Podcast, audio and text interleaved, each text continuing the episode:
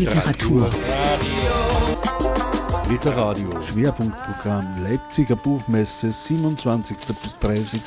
April 2023.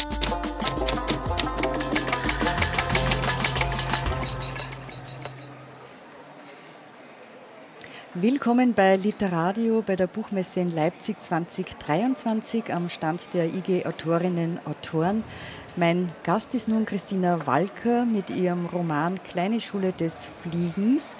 Erschienen ist er beim Braumüller Verlag in Wien. Christina Walker, herzlich willkommen. Dankeschön, dass ich hier sein darf. Bevor wir jetzt ergründen, worum es da geht bei dem Buch Kleine Schule des Fliegens, geht es gleich einmal los mit dem Beginn des Buchs und ich darf bitten um eine kleine Vorlesung. Die Wimper lag am Morgen im Waschbecken, braun auf weiß. Eine offene Klammer, die ihren Anfang oder ihr Ende verloren hatte. Ich musste vermuten, dass es meine Wimper war, kurz, gekrümmt und spitz zulaufend. Ich hatte solche Härchen schon früher gesehen. Dennoch konnte ich nicht mit Bestimmtheit sagen, ob es aus meinem Gesicht stammte eigentlich hatte ich meinen Kopf für völlig kahl gehalten, als ich gestern hier angekommen war. Ich schaute in den Badezimmerspiegel. Nicht jeder hat einen Charakterkopf. Ich schaute genauer hin. Nein, da war kein Haar mehr. Da war auch sonst niemand in der Wohnung, von dem das hätte sein können. Meine Wimper also, die letzte. Darunter war das Waschbecken weiß und glatt und makellos. Die Wohnung ist wirklich eine Fügung, hatte Eva gesagt. Das ist die Verbannung nach dem Kerker, erwiderte ich. Eva meinte, stell dich nicht so an, es ist zu deiner Sicherheit. Hier hast du Ruhe und kannst dich ein paar Tage erholen. Und du? sagte ich nun zu Wimper vor mir, was stellen wir beide jetzt an? Ich tupfte sie vorsichtig auf einen Finger. Die letzte Wimper auf der höchsten, aussichtsreichsten Fingerkuppe schritt mit mir ins Arbeitszimmer und bis zu dem großen französischen Fenster, vor dem eine Pfütze Licht auf dem Parkettboden schwamm. Georgs Glasschreibtisch warf das Licht zurück. In der Mitte war ein blinder Fleck. Dort lag das Notebook unbeteiligt und schwarz im hellen Morgen. Glastische sind kritisch, hatte unsere Mutter gesagt, Daran können Ehen zerbrechen. Ich würde später darüber nachdenken, wie das mit der Arbeit und den Glastischen sei, ob es für diese Beziehung ebenfalls kritisch werden könnte, wenn man vor spiegelglattem Glas saß, auf dem die Gedanken ständig wegzurutschen oder durchzufallen drohten. Zuerst wollte ich mich um die Wimper auf meinem Finger kümmern. Ein schwarzer Schatten schwebte am bodentiefen Fenster vorüber und brachte mich auf eine Idee, was ich mir wünschen könnte. Rasch öffnete ich einen Fensterflügel, blinzelte in den Tag und blies die Wimper in den weißen Frühjahrshimmel. Braun auf weiß, ins Leere hinein. Ein zweiter Schatten huschte krächzend über mich hinweg und nahm die Idee wieder mit. Daher wünschte ich mir vorerst nichts. Auch die zweite Krähe ließ sich in der Platane vor dem Fenster nieder. Sie hatte einen Zweig im Schnabel. Der Vogel beäugte mich, kühl und misstrauisch. Dann zwinkerte er von der noch nackten Baumkrone hinüber zu dem Mann im dritten Stock. Ein vertrauliches Zwinkern von einem wimpernlosen Wesen zum anderen. Ich wusste nicht recht, was davon zu halten war. Die zweite Krähe reichte den Zweig an die erste weiter. Der Vogel nahm die Gabe an, verbeugte sich mehrmals und flocht den Zweig geschickt zwischen zwei Astgabeln. Aus der Leere würde bald ein stabiles Fundament werden. Der Vogel wusste, was er zu tun hatte. Ich war ein wenig neidisch. Herr Höch, Sie wollen doch nicht krank werden, sagte eine Stimme hinter mir. Die Stimme war mir unbekannt, trotzdem klang sie vorwurfsvoll. Die Frau trug eine medizinische Maske vor Mund und Nase. Ihre Augen hatten fast dieselbe Farbe wie ihre Haare, rotbraun. Ein Reh, ein Fuchs, einer dieser Jagdhunde mit Schlappohren, die beim Rennen um den Kopf schlagen, kam mir in den Sinn. Entschuldigung, sagte die Frau. Die Maske vor ihrem Mund blähte sich auf. Sie entschuldigte sich vielleicht dafür, dass sie einen Kranken zurechtwies wie ein Kind, was durchaus verbreitet ist. Oder sie entschuldigte sich einfach dafür, dass sie mich gerade mit einer Handbewegung vom Fenster verscheucht hatte. Sie schloss das Fenster sanft, aber mit Nachdruck und sagte, Melita Miller, Sie werden es sich gedacht haben, ich gebe Ihnen lieber nicht die Hand. Es geht gerade allerlei herum. Grippe, Magen, Darm, das brauchen Sie gewiss nicht. Ich zog meine ausgestreckte Hand zurück. Die blaue Maske atmete. Ich hatte mir nichts gedacht, schon gar nicht an Melita Miller. Ich war mit Wimpern, Wünschen und der Lehre beschäftigt, die es zu überbrücken galt, heute und morgen und noch länger, weil sich so eine Hausrenovierung gern mal verzögern kann. Dass Melita Miller wusste, was ich brauchte und was nicht, war dennoch bemerkenswert. Guten Morgen, sagte ich, Sie haben einen Schlüssel? Sie nickte. Und Sie haben deshalb nicht geklingelt? Ich habe geklingelt. Natürlich, sagte ich, was sollte ich sonst sagen und überlegte, ob es tatsächlich geklingelt hatte. Ich überlegte auch, ob Melita Miller unter der mitatmenden Maske roten Lippenstift trug. Ein Gesicht mit einem großen hellblauen Fleck über Mund und Nase, nur zu meiner Sicherheit, genauso wie diese Wohnung, ist schwer einzuordnen. Augen, die fast dieselbe Farbe wie die Haare haben, sind ebenfalls schwer einzuordnen. Heute gieße ich die Gummibäume, immer am Anfang der Woche, wenn ihr Bruder verreist ist. Er ist ja viel unterwegs, sagte Melita Miller. Ihre Frau meinte, zu essen hätten sie genug oder fehlt etwas? Eva hatte einen Plan. Das fand ich beruhigend. In einer Ehe kann es nur von Vorteil sein, wenn nicht jeder seine eigenen Pläne hat. Denn Pläne könnten allzu leicht auseinander oder einander sogar zuwiderlaufen. Da bräuchte es wohl überhaupt keinen Glastisch mehr, damit das für die Ehe kritisch würde. Melita Miller griff hinter den Gummibaum, der in der Zimmerecke Gestalt annahm, als sie sich ihm näherte. Ich hatte die beachtliche Pflanze zuvor nicht bemerkt. Hinter dem Topf und den glänzenden grünen Blättern erschien eine Gießkanne. Sie war blau, die Emai matt und an etlichen Stellen gesprungen. Die Kanne wirkte völlig fehl am Platz in dieser makellosen neuen Wohnung, die Georg gekauft hatte. Ich schloss die blaue Kanne spontan in mein Herz. Melita Miller nickt uns beiden, der Kanne und mir, kurz zu. Wusste sie von dem frischen, zarten Band zwischen uns und hieß es gut? Wieder allein im Zimmer öffnete ich das bodentiefe Fenster nochmals. Rekonvaleszenz, wisperte ich hinaus in den Baum. Das erfordert Rücksicht, Vorsicht, Ruhe. Die Krähen stießen ein paar raue, kehlige Laute aus. Sie verbeugten sich zustimmend. Die Vögel wollten mich auf den Arm nehmen. Dankeschön. Kleine Schule des Fliegens. Diejenigen, die bereits fliegen können, sind in Ihrem Buch die Krähen. Die hatten da jetzt gleich am Beginn schon ihren Auftritt. Und die sind auch aus ganz unterschiedlichen Perspektiven dann kennenzulernen. Was zeichnet denn die Krähenvögel aus, dass sie in Ihrem Buch so eine tragende Rolle zugeschrieben bekommen? Ich muss dazu sagen, dass die Krähen in diesem Buch ganz konkrete Vorbilder haben. Und zwar war das zu Corona-Zeiten im Jahr 2020. Da zogen schräg gegenüber es war tatsächlich auch eine Platane, wie hier in dem Buch, ein paar Krähen in dem Baum.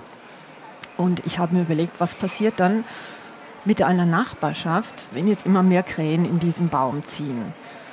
Polarisieren diese Vögel, bleibt es friedlich, gibt es Aufstände?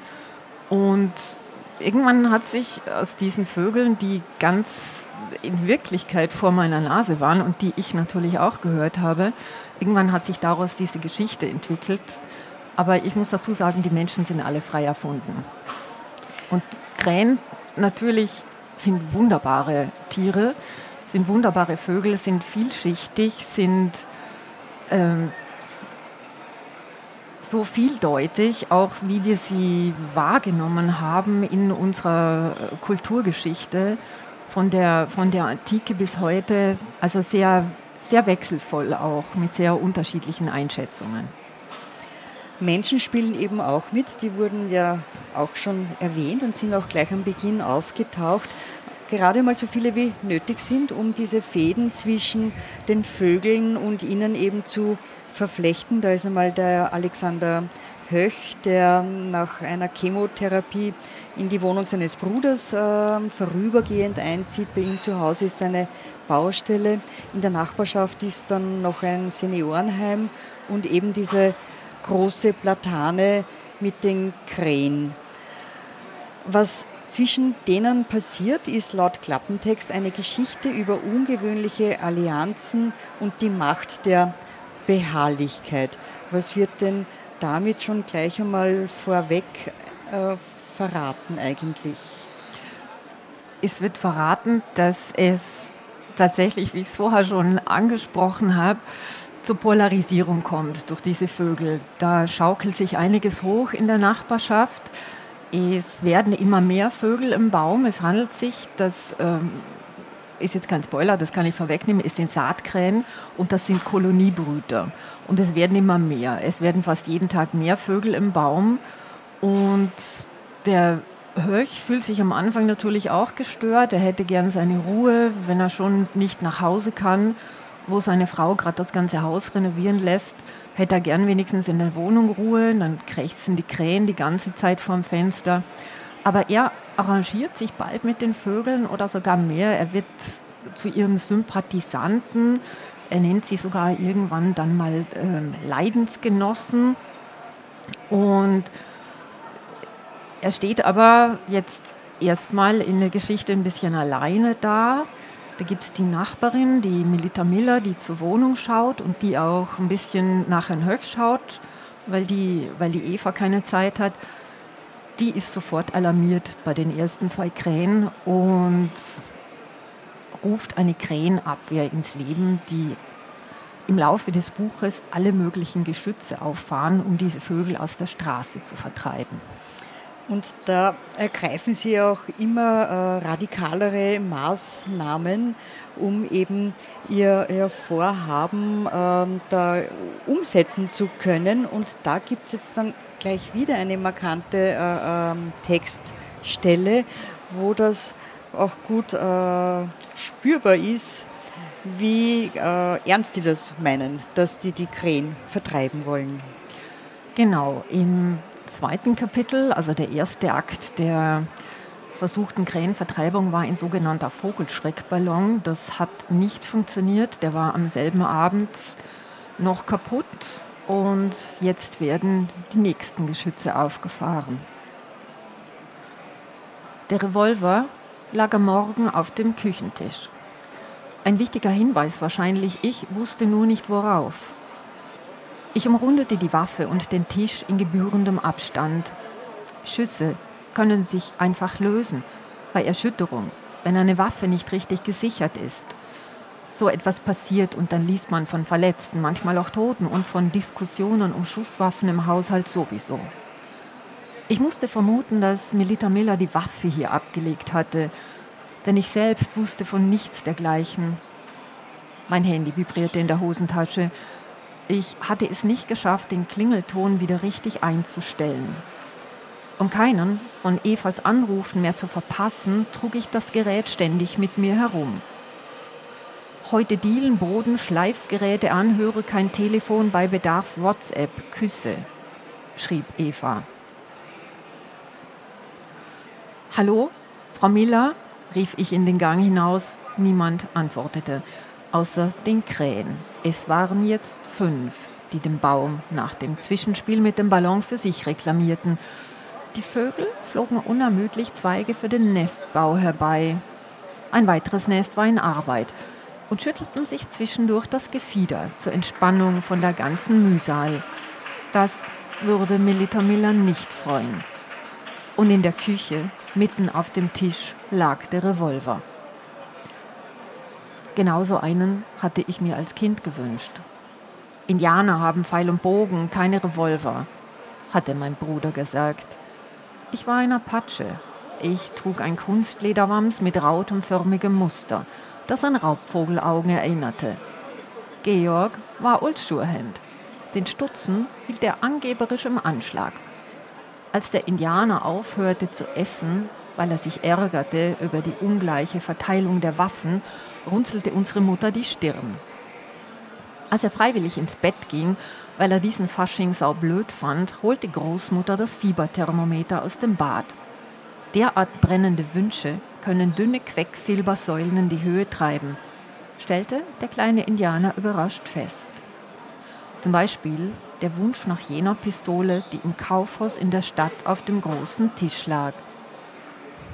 Schwarz und stolz, in all dem bunten Faschingsfirlefanz, der bereits im Ausverkauf war. Clownsnasen, Konfettitüten, Schminke, ein Indianerkopfschmuck, ein Hexenhut. Und dazwischen die Waffe. Der Wunsch war raus, das Fieber sank. Doch die Pistole war weg, als Großmutter und ich vor dem Tisch im Kaufhaus standen. Es sei die letzte gewesen, hatte die Verkäuferin gesagt, es tue ihr leid. Und nun lag der Revolver einfach so vor mir. Ich nahm die Waffe und wog sie in der Hand. Sie war schwer und kalt.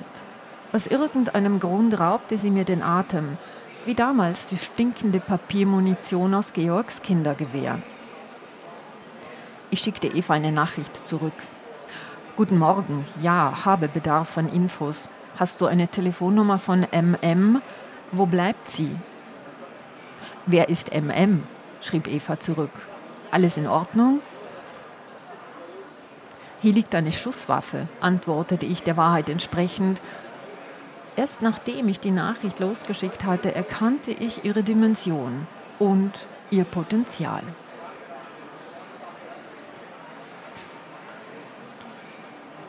Die Mündung des Revolvers erzeugte ein Prickeln im Rücken, dort, wo ich vermutete, dass sie hinzeigte.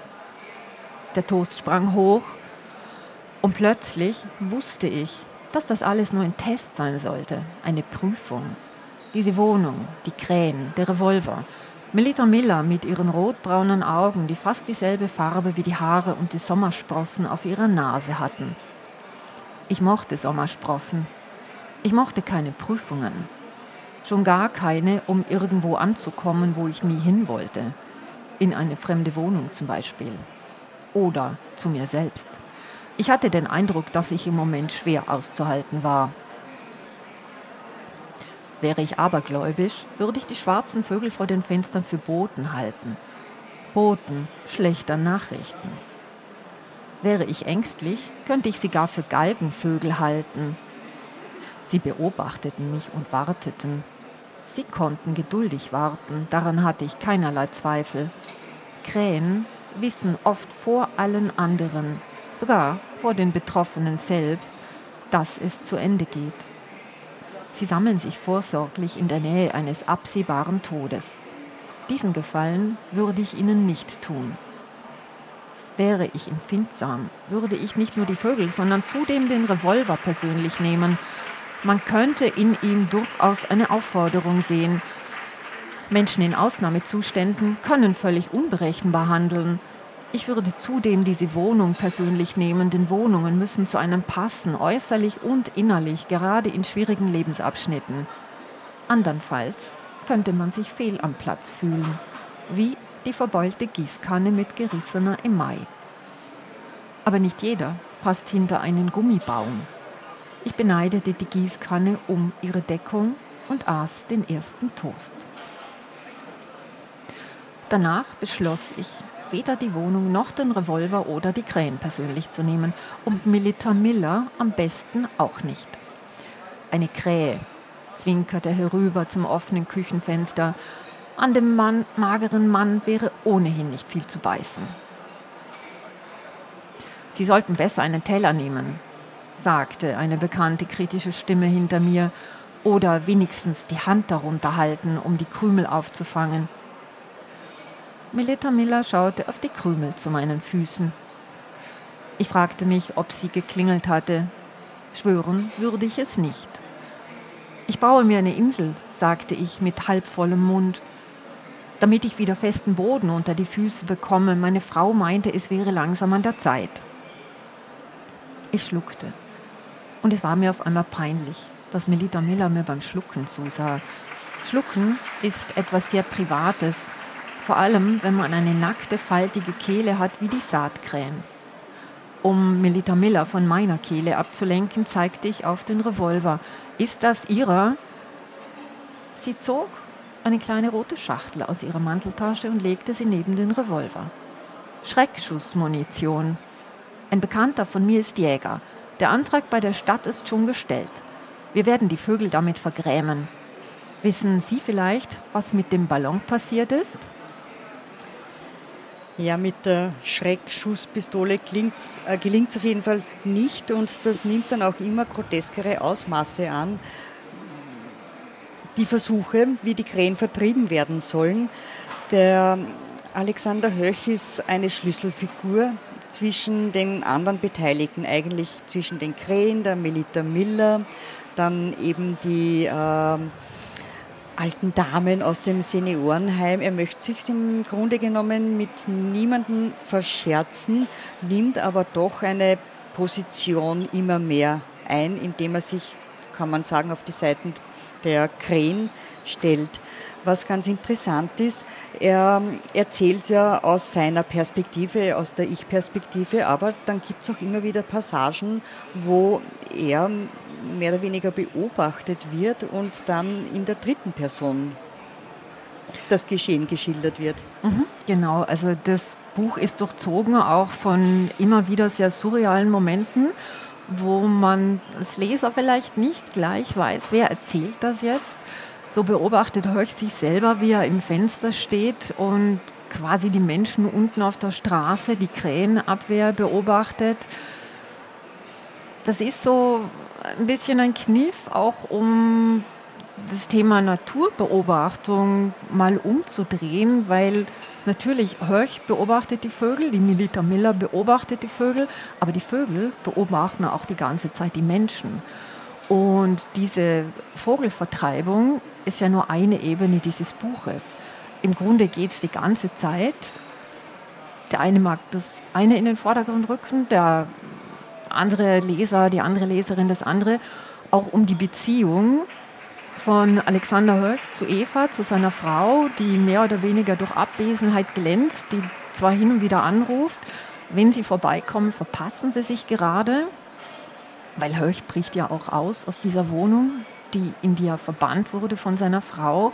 Er geht dann einkaufen, er geht spazieren, er fährt sogar einmal zu seinem Haus, um den Handwerkern dort äh, ein bisschen Beine zu machen, damit das schneller fertig wird.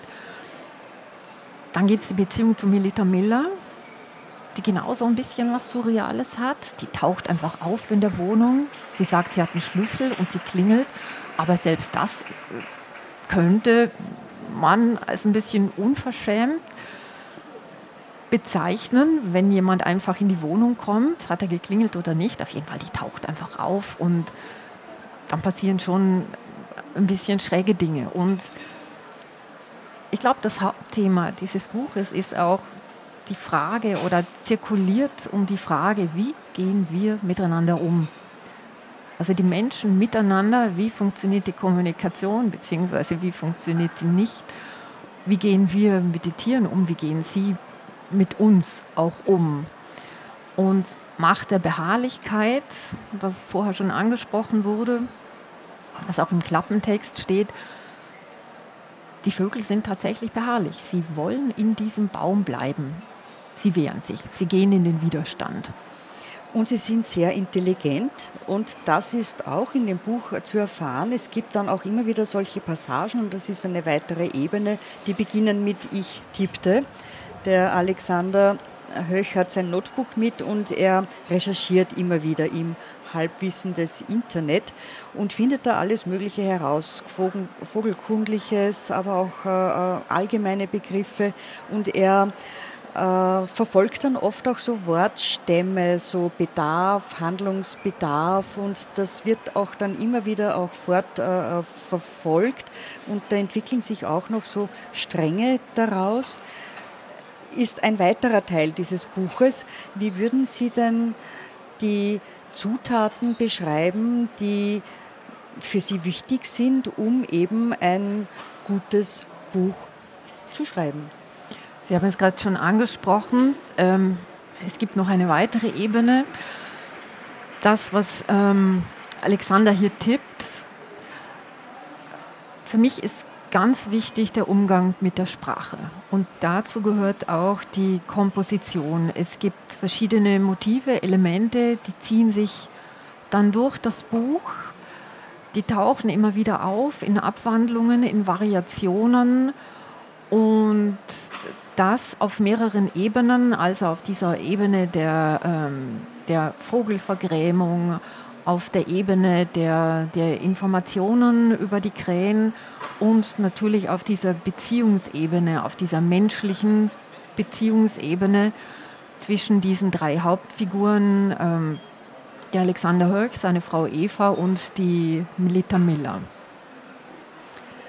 Ein bisschen von der Außenwelt dringt dann doch auch ein, nämlich über Schuster. Das ist der Leidensgefährte von Höch im Krankenhaus, mit dem er ein bisschen Zeit dort verbracht hat und mit denen er sich dann äh, auch äh, mehr oder weniger angefreundet hat. Und da gibt es eine sehr gelungene Szene, wie sich die beiden einmal dann einen kleinen Ausbruch aus dem Krankenhausalltag leisten.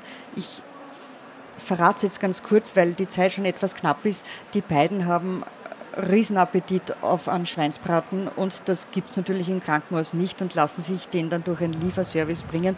Aber was ich damit sagen möchte, Humor braucht auch seinen Platz.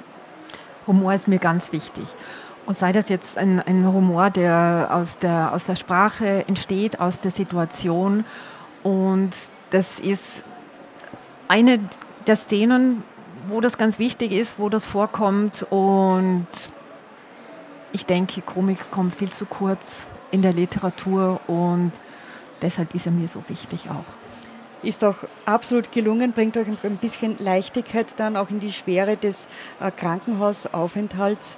Was ich noch erwähnen möchte, der Text, ein Teil dieses Textes ist auch prämiert worden, hat den Schwäbischen Literaturpreis 2020 ähm, erhalten, ist damit ausgezeichnet worden.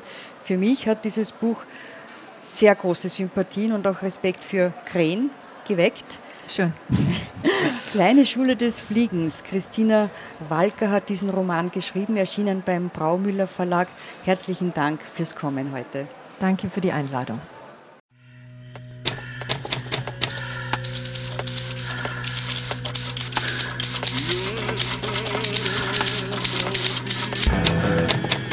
Literatur. Radio. Literadio. Schwerpunktprogramm Leipziger Buchmesse 27. bis 30. April 2023. Detailinfos, Programm und Webradio auf www.literadio.org. On Air zu hören bei Bürgerradios in Österreich, Deutschland und der Schweiz.